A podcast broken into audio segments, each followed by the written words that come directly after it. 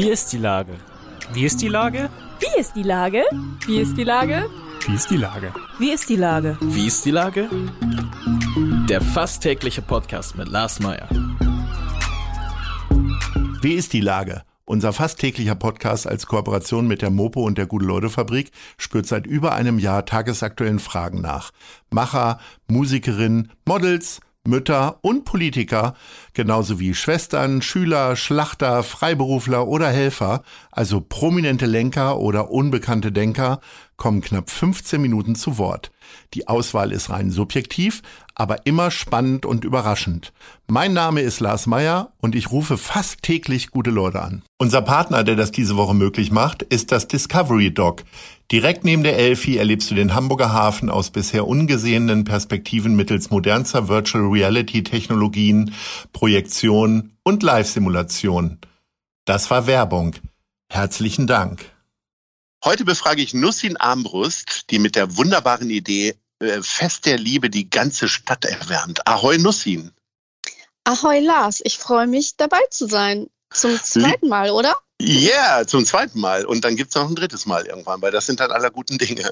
Liebe ja. Nussin, was ist das für ein Gefühl, schon seit 2017, glaube ich, Weihnachtsfrau zu spielen, für Alleinstehende oder Alleinerziehende am Heiligen Abend äh, diese Leute zu beglücken? Das ist ein Gefühl, das man sich mit Geld einfach nicht kaufen kann, ehrlich gesagt. Weil das, was man da erlebt an Heiligabend, ist besser als jedes Geschenk der Welt, weil man da so viel zurückbekommt an, an Liebe, an Dankbarkeit und, und ja, und einfach auch an Wertschätzung. Und das sind die ganz kleinen Dinge.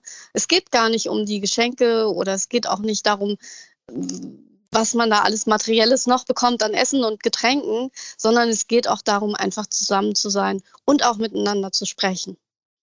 Ja. Du hast die Idee gehabt, wie ich schon gesagt habe, 2017, also vielleicht genau. sogar ein bisschen früher, aus deiner persönlichen Situation heraus. Du bist auch alleinerziehend und hast einfach keinen Bock mehr gehabt, alleine mit deinem Sohn irgendwie Heiligabend äh, zu verleben. Oder wie, wie kam das so? Tatsächlich ist es so, dass ich selber hier saß, mir keinen Baum leisten konnte, keine Geschenke leisten konnte und ich dachte, mein Gott, das ist wirklich eins der schlimmsten Weihnachten, die ich habe. Also ich habe tatsächlich durch meine äh, private Trennung etwas, ähm, ja, erlebt, so dass ich dann einfach nicht mehr in der Lage war, ein schönes Weihnachtsfest auszurichten. Und dann habe ich überlegt, was mache ich jetzt? Weine ich jetzt oder unternehme ich was? Und da ich ja tatsächlich jemand bin, der dann lieber was unternimmt, habe ich dann gedacht, das kann nicht nochmal so passieren. Also es war 2016, wo ich ohne Baum und ohne Geschenke da saß. Und ich ähm, 2017 dann gedacht habe, da muss ich was ändern. Und ich hatte 2016, habe ich mir dann auf die Schnelle noch einen Baum besorgt, der ausgesondert wurde vom Weihnachtsmarkt. Das hat mir dann jemand geschenkt, aber der war so zugepinkelt, dass dann halt unser ganzes Wohnzimmer nach Pinkel äh, roch. Und dann habe ich irgendwie gedacht, nee, das möchte ich irgendwie nicht. Und es muss doch auch andere Menschen geben, die an Heiligabend allein sind und die nicht viel haben. Und deswegen habe ich dann 2017 in einer alleinerziehenden Gruppe gefragt, wer ist denn 2017 allein? Und da kamen dann ganz viele und haben gesagt, ich. Und das erste Fest war tatsächlich so, jeder hat was zu essen mitgebracht. So, das war so das ganz erste Fest. Da waren wir vielleicht 15 Leute und jeder hat einen Salat. Alleinerziehenden Gruppe heißt, du hast bei Facebook in eine Gruppe reingefragt, richtig? Genau, Oder? genau. Okay. Als Alleinerziehende mhm. ist man tatsächlich in so ein paar Gruppen. Das ist manchmal ganz hilfreich, mhm. weil wir uns da austauschen und weil wir manchmal so ja, jeder muss mal Dampf ablassen. Manchmal lassen wir da einfach nur Dampf ab. Oder es gibt auch Hilfestellungen. Wie, wie beantrage ich das? Hat jemand einen guten Tipp für einen Anwalt im Umgangsrecht oder so? das sind mhm. dann so Gruppen, wo man sich dann mal aufhält. Und da habe ich dann einfach gefragt, wer hat denn Weihnachten nichts vor und ist allein? Und dann kamen wir so zusammen, ja. Das war das erste Mal. So, und dann ist das immer größer und immer toller geworden. Und irgendwann äh, im letzten Jahr, ja, war dann so ein bisschen Essig, ne? Das heißt, jeder ja. musste wieder alleine feiern und in diesem ja. Jahr ist es auch wieder so. Ja. Aber du lässt nicht locker, du bist zäh. Letztes Jahr hast du Pakete verteilt und dieses Jahr hast du es auch gemacht. Wie viele Pakete hast du gepackt? Also letztes Jahr, glaube ich, habe ich 73 Pakete gepackt.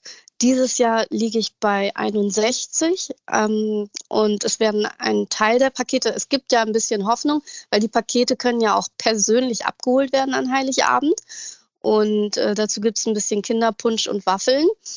Und äh, die, die nicht kommen können, weil es gibt tatsächlich Menschen, die nicht gerne kommen wollen, die kriegen das dann zugeschickt. Also es ist so Hälfte, Hälfte ich glaube, 30 Pakete verschicke ich und den Rest holen die Menschen ab. Hier Aber dann wollen wir mal hoffen, dass die Post heute auch geliefert hat, ne? dass das nicht erst Silvesterüberraschungen werden. Diese Pakete äh, ist ja das eine, da über 60 Pakete zu packen, aber du hast, füllst sie auch noch mit Inhalt. Das heißt, äh, du hast einen Spendenaufruf gemacht und kriegst äh, von Läden irgendwelche Sachen, die dann da reinkommen, kennst aber ja gar nicht die, äh, die Adressaten. Also da ist eine bunte Mischung drin wahrscheinlich, ne?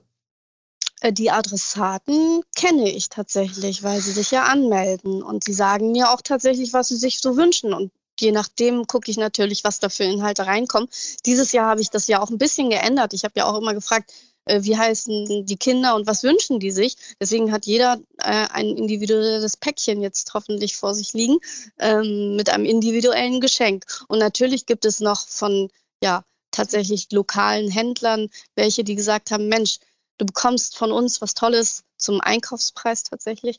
Ähm, und äh, mhm. dann kannst du das versenden. Ja, es waren also nicht nur Sachspenden, sondern eben, ja, ich verstehe das ja auch. Ne? Man muss ja auch an die lokalen Händler denken, die es ja auch in der Pandemie Na klar, die sind ja auch gebeutelt. Aber trotzdem hast du genug Spenden zusammengekriegt. Aber nach dem Heiligen Abend ist ja vor dem Heiligen Abend. Und deswegen können jetzt alle nochmal richtig das Geld klimpern lassen oder das Geld, was sie heute vielleicht unterm Weihnachtsbaum liegen haben, können sie eigentlich gleich wieder weitergeben und können dann an dich spenden. Äh, sag mir mal, wie man dich findet. Also ich glaube, es gibt eine Facebook-Seite wieder, ne? Ja, es gibt eine Facebook-Seite, es gibt Instagram und es gibt eine Webseite festderliebe.net.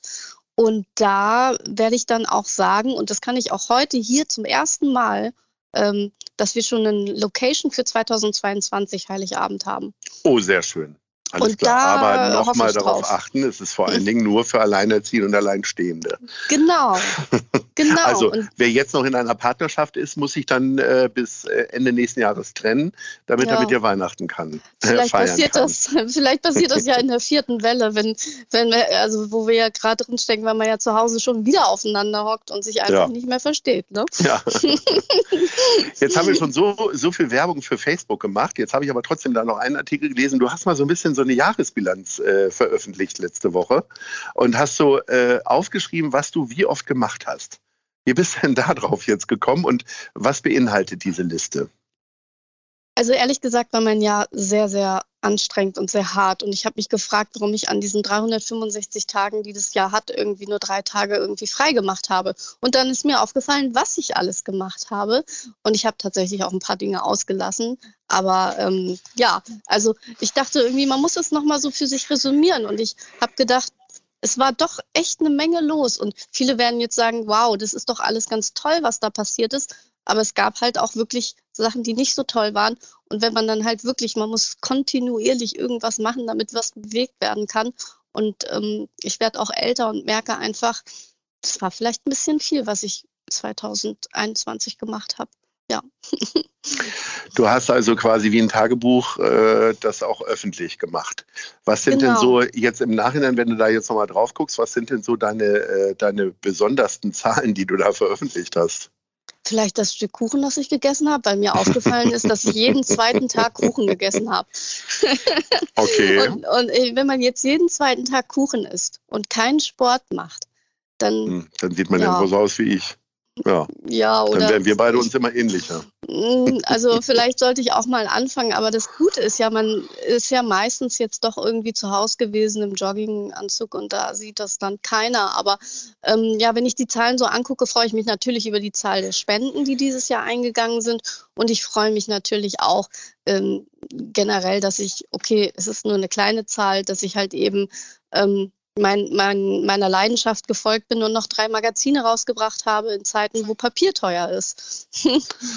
Auf jeden Fall, äh, denn du machst das äh, Elblick-Magazin, äh, was in regelmäßig, unregelmäßig äh, uns hier sehr erfreut mit den tollen Geschichten, mit den tollen Tipps, die du da aufschreibst. Ähm, mach noch mal kurz Werbung. Was ist denn jetzt im aktuellen Heft? Das ist ja gerade auch eine Woche alt nur.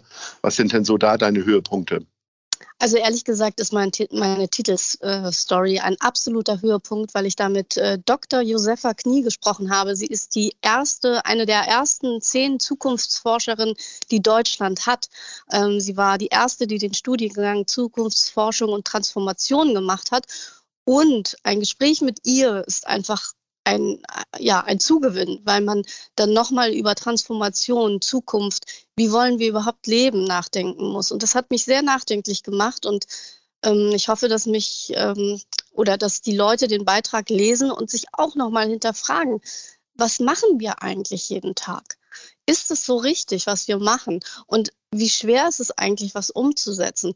Und vor allem, wie ja, und das hat sie halt eben auch gesagt, sich selbst als mündig zu begreifen und nicht immer zu sagen, die Politik, die macht alles blöd und, sondern auch mal wirklich zu sagen, Moment, ich bin ja selber, ich kann ja mitbestimmen. Wir sind ja immer noch in einer Demokratie, auch wenn manche das vielleicht nicht mehr so sehen, aber wir sind noch in einer Demokratie.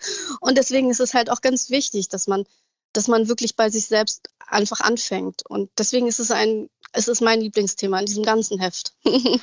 Sehr schön. Jetzt hast du ja Weihnachten eher so aufwendige, aufregende Tage. Ist Silvester dann äh, Füße hoch und Dinner for One angucken oder was machst du dann?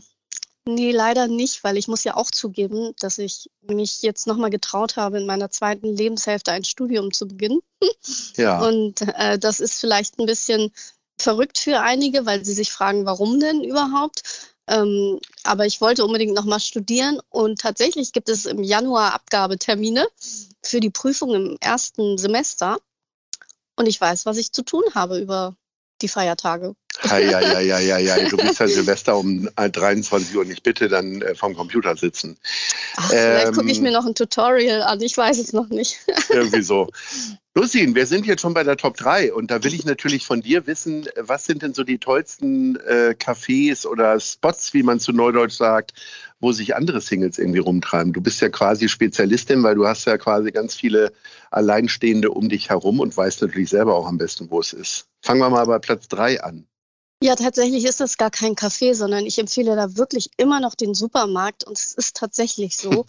also jetzt gerade auch, weil man ja oft in den Supermarkt geht noch und äh, sich da irgendwie auskennt. Und ich hatte in den letzten Wochen ist es so, dass die Menschen einfach dankbar sind, wenn man sich überhaupt mit ihnen kurz unterhält. Und das geht im Supermarkt hervorragend an dem Regal. Und dann, wenn man sich dann jemanden ausgeguckt hat, dann sagt man, Entschuldigung, kannst du mir dazu vielleicht noch mal was sagen? so, also das okay. ist immer ein guter Tipp. Also, Sehr gut ja, das ist also vielleicht deswegen auf Platz drei, aber es ist ein, ein guter Tipp für Alleinstehende und Singles, sich da im Supermarkt nochmal beliebt zu machen oder eben Sachen mit aufs Band zu werfen und das dann zu vermischen und dann ganz blöd zu sagen, guck mal, ich habe unsere Einkäufe vermischt. Können wir gleich zusammen kochen. Das genau. ist mein Tipp. so, Platz zwei. Ähm, klar, Platz zwei. Äh, das ist tatsächlich äh, The Good One Café, ein plant-based Café, tatsächlich mhm. in der Schanze, in, äh, also Schanze Eimsbüttel. Und da finde ich halt so gut, dass man tatsächlich ähm, auch relativ leicht über die Lebensmittel ins Gespräch kommt, weil es da ja keine tierischen Produkte gibt und alles plant-based ist, also alles pflanzlich und mhm ja, kann man sich gut unterhalten über die Dinge, die da sind. so, Platz 1, wer kriegt da jetzt deine höchste Bewertung und eine schöne Werbung von dir?